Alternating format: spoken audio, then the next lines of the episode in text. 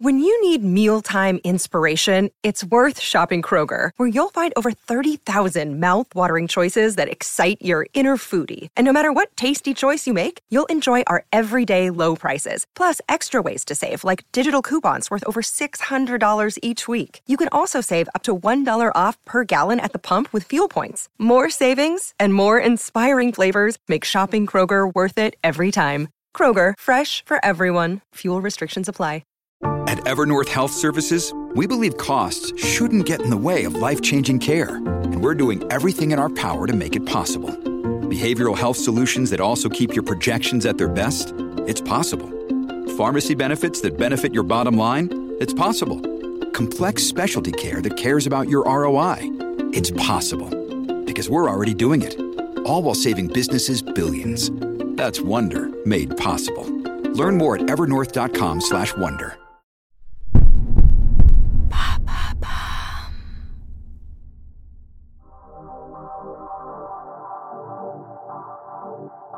Bonjour, je m'appelle Alice Vacher et avec l'agence de podcast Bababam, nous avons décidé de lancer l'empreinte.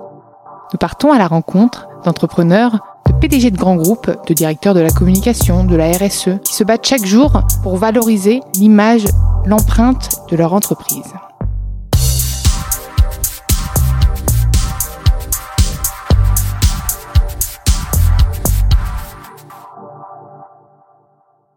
Dans ce nouvel épisode de l'empreinte, j'ai le plaisir d'accueillir Julien Tchernia, fondateur d'Équateur, le fournisseur d'énergie renouvelable. Bonjour. Bonjour, je suis ravie de t'accueillir dans l'empreinte. Merci, moi aussi. En marchant, j'ai écouté, je te cherchais sur YouTube pour un petit peu connaître euh, bah, le secteur d'activité, parce que c'est vrai que euh, l'énergie, d'ailleurs, tu vas nous en parler, tout le secteur de l'énergie, c'est assez compliqué en fait de comprendre ce, ce qu'est l'énergie verte. Et, et toi d'ailleurs, tu vas m'en parler, puisqu'il y a, un, il y, a, il y a une différence entre fournisseur et, euh, et producteur.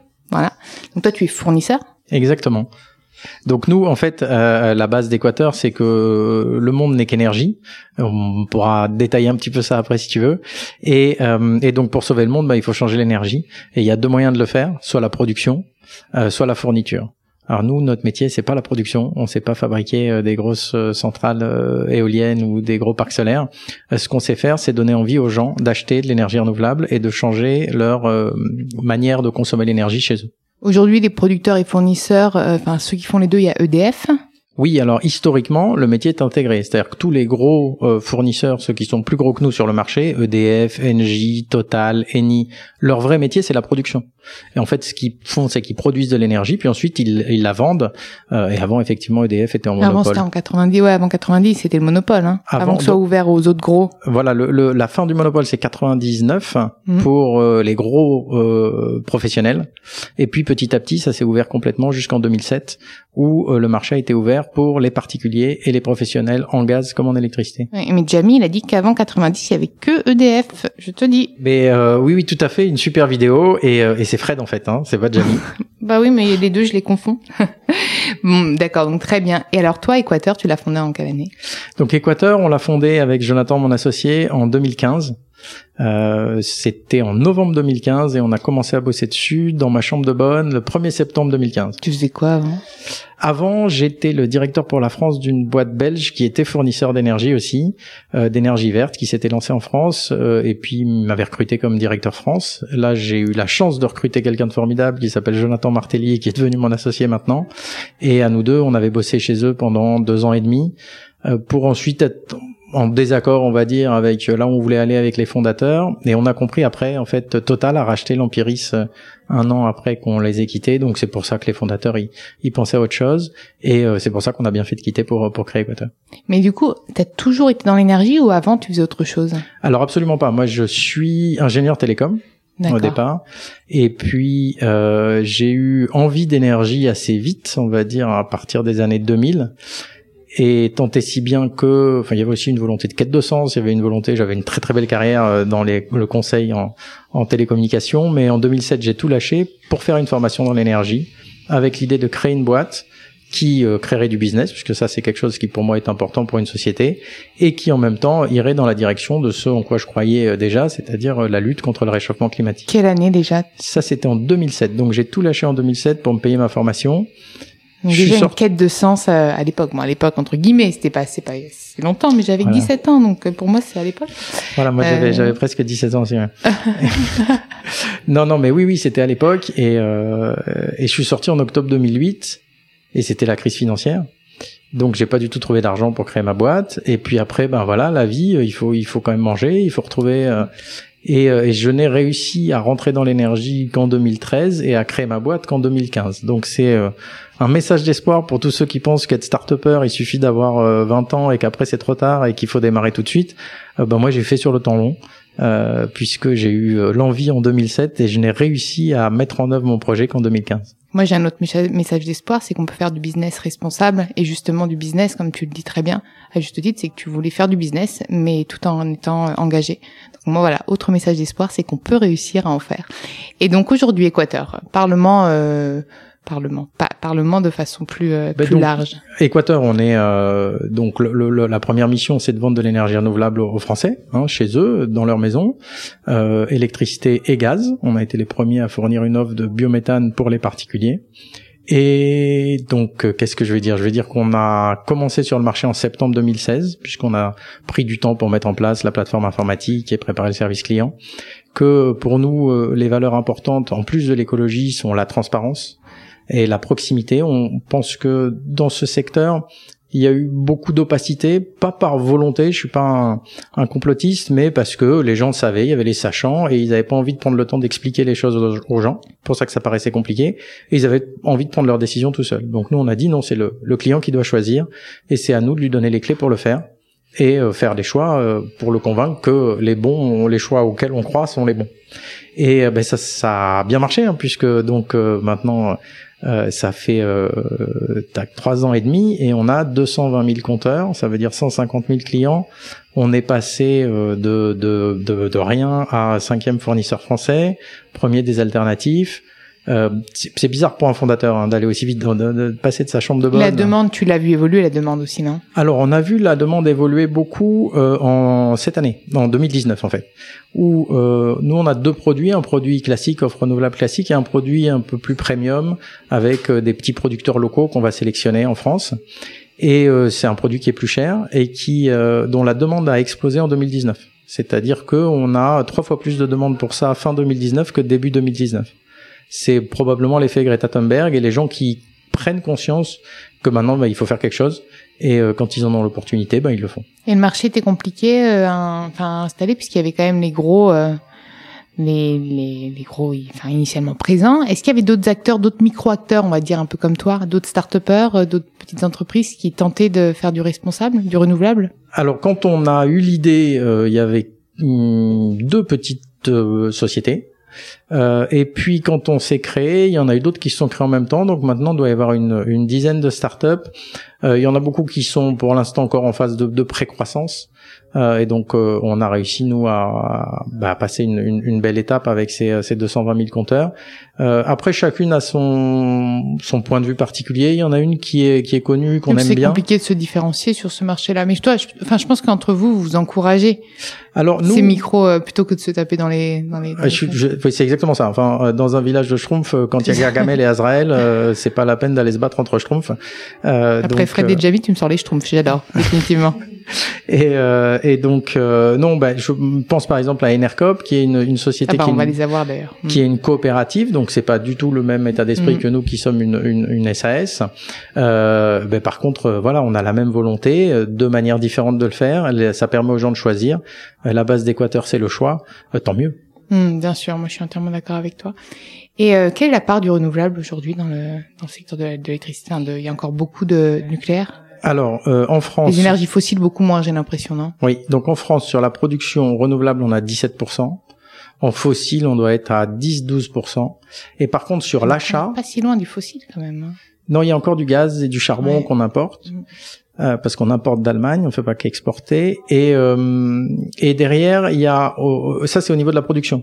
Au niveau de la fourniture, par contre, il y a beaucoup moins. C'est-à-dire que seulement 3 à 4% de la population française a choisi pour l'instant le 100% renouvelable. On est très habitué à l'opérateur historique, quelque chose qui est assez difficile de de, de s'en détacher. Hein, c'est le Conseil national de la résistance, c'est euh, l'indépendance énergétique française, euh, le service public. Ça n'est plus un service public. L'opérateur historique n'est plus un service public, mais euh, ça reste l'idée. le général de Gaulle. Enfin, c'est tout un symbole qui est très très et national. Ils, ne proposent pas du tout de renouvelable et ils proposent pas du tout ce type d'offre. Alors depuis un an, ils ont une offre 100% renouvelable. Euh, comme quoi le marché euh, est plus efficace que mm. la, la régulation. Euh, la demande est là. La demande est là. les concurrents l'ont fait. Engie l'a fait. donc à partir de là, ben, ils se sont dit on va le faire aussi. Après c'est pas quelque chose qu'ils mettent en en exergue beaucoup, mm. mais ils ont ils ont une offre maintenant tout à fait. Et ils sont jamais intéressés à vous? Ils sont jamais ils ont jamais essayé de faire des de trouver des synergies? Non, c'est plutôt vraiment de la concurrence pure? Ça a été très difficile quand on a démarré Équateur de trouver des incubateurs dans lesquels il n'y avait aucun des deux opérateurs historiques. Très difficile. Et c'est ce qu'on a fait, c'était notre choix. Euh, donc euh, ce choix reste euh, le même aujourd'hui. Et donc là, implanté nationalement, mais du coup international peut-être ou jamais? Peut-être. J'ai habité longtemps en Belgique, en Italie, en Pologne. Et, ah, Italie. e con piacere andremo in Italia però. Ah sì e, uh, e là c'è Polse mais um, donc c'était la minute de traduction Google Trad vous pouvez ouvrir, ouvrir, Google Trad en même temps. Donc voilà non je, je suis très très européen dans l'âme. Euh, t'aimerais du coup plus déjà l'Europe peut-être? On verra. On verra. Déjà le marché français a encore pas mal de choses à faire parce que mm. quand on voit 17% c'est quand même pas énorme. Donc comme quoi même si la, par contre la dynamique est vraiment là. Moi je me enfin après, c'est vrai que ceux que j'écoute et ceux que avec qui je partage les choses sont des gens engagés, des personnes engagées, mais mais je trouve que la demande est là. En fait, quand la demande est là, les marques doivent s'ajuster et on peut même faire du business responsable. Et quelles sont les, les prochaines actions euh... Nous, euh, euh, côté Équateur, ce qui compte maintenant, c'est euh, d'aider les gens à consommer moins parce que c'est le, le, gros avantage qu'on a par rapport à nos concurrents qui sont producteurs. Si vous êtes producteur de tomates, dans votre magasin, vous allez mettre des tomates, et même s'il y a des tomates vertes et des tomates rouges, vous allez pousser les gens à manger les tomates. Nous, euh, finalement, on gagne très très peu d'argent en vendant du, de l'énergie. Euh, on, on, gagne l'argent surtout sur l'abonnement, puisque notre métier, c'est de gérer le client, de lui faire des factures. Et donc, vendre une économie d'énergie, pour nous, d'un point de vue business, c'est plus rentable que euh, vendre de l'énergie. Pour le client, c'est beaucoup moins cher et pour la planète, c'est mieux. Donc les bonnes pratiques, quoi. Donc les bonnes pratiques, on a on a un business model vertueux. Euh, maintenant, ce qui reste, c'est de trouver les, les, outils pour le faire.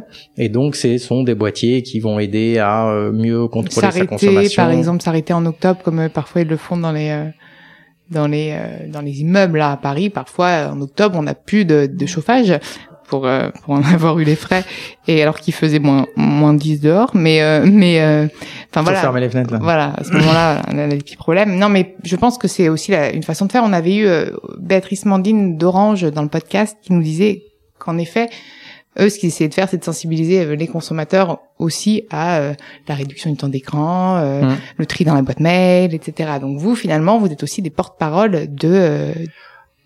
On va, on va au-delà de porte-parole au-delà de porte-parole parce que donc ça Vous on le fait bloquer les boîtiers. oui, on le fait depuis le début, mais l'idée c'est d'avoir un instrument qui, qui puisse commander ça à distance, qui puisse être programmé et qui évite que les gens aient froid en octobre parce qu'on a coupé au mauvais moment. Euh, par contre, qui évite qu'ils aient trop chaud euh, en janvier parce que euh, il fait 24. Hmm. Et de la même manière, on a aussi. Oui, en fait, ça peut s'adapter au climat extérieur. C'est ça. Ah, c'est euh, euh, le, top de ce qu'on a vu. Nous, on n'est pas les fabricants, donc on, analyse les produits, puis après on les, propose à nos clients. C'est euh, des boîtiers qui vont voir la réaction de votre appartement par rapport à la température extérieure, au vent. Par exemple, vous avez un appartement qui est très très sensible au, vent du nord. Ben dans ces cas-là, s'il sait que c'est à 7 heures que vous, vous levez et qu'il faut qu'il fasse 20 degrés à 7 heures, comme il y a vent du nord aujourd'hui, je vais chauffer dès 6 heures. Par contre, euh, s'il voit qu'il n'y a pas de vent du nord et qu'il y a beaucoup de soleil euh, et que vous vous êtes très exposé au soleil, eh ben il chauffera que à partir de 7h10. Donc vous avez 50 minutes d'économie d'énergie quand la météo le permet plutôt que de faire des choses à, un moment fixe. Il y a quand même une synergie avec tout ce qui est objet connecté finalement. Voilà, exactement et lier la consommation d'énergie avec des objets connectés. Et puis deuxième chose qu'on fait, c'est l'autoconsommation, c'est-à-dire aider les clients à devenir producteurs.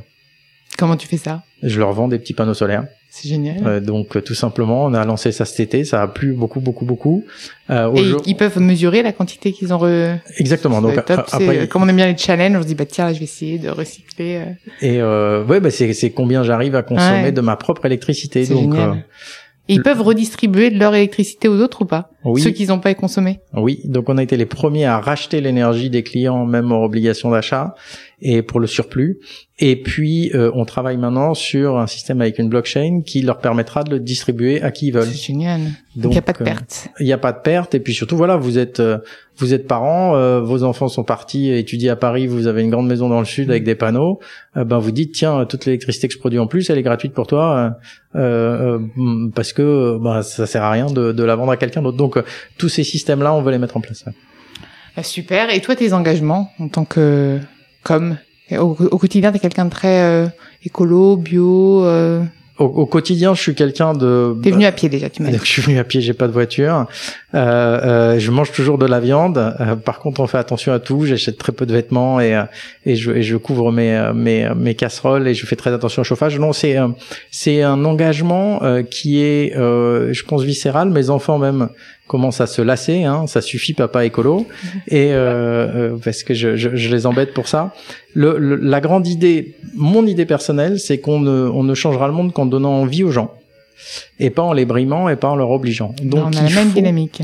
Voilà. Et donc il faut que euh, ben, son comportement change. Donc par exemple, moi je buvais toujours l'eau du robinet, euh, ma compagne voulait des bouteilles d'eau, ben, il, il, a fallu trouver une, une, alternative. On a trouvé un système qui permet d'avoir un robinet filtré, donc on n'a plus de bouteilles à la maison. Par contre, elle aussi, elle a l'eau mmh. filtrée que, qui, qui, qui, lui convient. Donc c'est c'est à nous de trouver des solutions pour que euh, on avance dans le bon sens sans que les gens euh, perdent trop en confort parce que sinon ça va rater. On peut pas demander aux gens euh, à la masse de se sacrifier. On peut arriver à faire qu'une petite partie de la population fasse des efforts énormes, mais ça sauvera pas le monde, ça. C'est pas parce que 50 000 personnes arrêtent de manger de la viande que le monde va être sauvé. Et puis il y a aussi une, complexité au, auquel on, veut répondre chez Équateur, c'est quel est l'impact de quelle action? Euh, donc je parle à nouveau de l'alimentation ou des vêtements puisqu'on en parle beaucoup aujourd'hui. Euh, bon ben je vais faire un effort. Je vais euh, m'acheter un slip, des slips français. Euh, je vais ou un pyjama. Je vais. euh, C'était mon anniversaire euh, samedi. Et euh, Coucou Guillaume, si t'écoutes le podcast, Ouais, tu peux en envoyer un. merci Guillaume. J'en ai eu, un, mais j'en veux bien un deuxième. Et euh, et puis euh, bah, j'ai perdu le fil là. tu nous parlais des, des slips et des pyjamas. Non mais Ouais, non mais de- donc on, on fait un effort euh, sur ça et on va pas faire d'effort sur le chauffage par exemple parce qu'on n'en a pas conscience. Or dans un foyer, euh, c'est 70% de l'énergie consommée et c'est euh, beaucoup moins contraignant de mettre un thermostat qui fait que quand vous n'êtes pas là, la- la- le chauffage se coupe plutôt que euh, de décider de plus jamais acheter euh, de, de, de pantalons en cuir euh, ou euh, de manger de la viande. Et, et l'impact est pourtant beaucoup plus positif à changer l'énergie. Donc c'est aussi à nous, euh, bon spécialistes de l'énergie.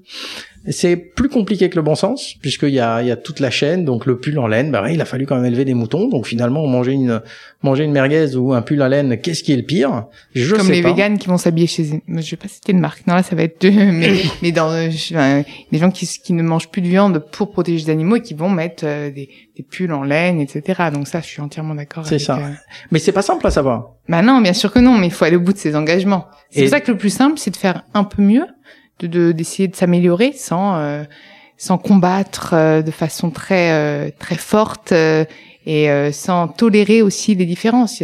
Moi, par exemple, je ne mange pas de viande, mais je tolère les gens qui en mangent. Ils en mangent à ma place, et voilà. Je sais pas, mais, mais je pense que je suis entièrement d'accord avec toi. Surtout la dynamique positive, inspirer, ne pas blâmer. Et, euh, et donc je pense que c'est à nous aussi, euh, bah, spécialistes de l'énergie, de faire ces calculs pour que les gens puissent faire leur choix et, euh, et que chacun fasse un effort euh, dans la bonne direction. Est-ce que tu as envie d'ajouter des choses? Merci. bah, Merci à toi. J'étais j'étais ravie. En plus, j'ai découvert plein de choses et puis j'ai écouté. euh, voilà, j'ai je suis retombée en enfance entre les Schtroumpfs et C'est pas sorcier. Donc, euh, donc merci. Puis j'ai découvert pas mal de choses sur le secteur de l'énergie. En fait, je n'y connaissais rien. Enfin, je n'y connaissais rien. Si, je connaissais un minimum, mais euh, mais c'est assez passionnant en fait. Donc, je comprends pourquoi euh, pourquoi tu as. Ça fait longtemps maintenant. C'est combien de temps d'ailleurs que, tu es dans ce secteur Ça va faire euh, Donc euh, de, Deux- 7 ans. sept ans. 7 ans et plus mon master, ça ferait 8, mais 8 est Ouais. allé sur 13 ans. Ouais, donc tu vois, je comprends pourquoi tu as été piqué par ça. Bah écoute, j'étais ravie de t'avoir dans l'empreinte. Merci à vous d'avoir écouté l'empreinte. Vous pouvez retrouver tous les épisodes sur Deezer, Spotify, Bababam, Podinstall et toutes les applications de podcast. N'hésitez pas à liker, partager et commenter le podcast. Et proposez-moi des profils aussi inspirants. Je me ferai un plaisir de les accueillir dans l'empreinte. Merci, au revoir.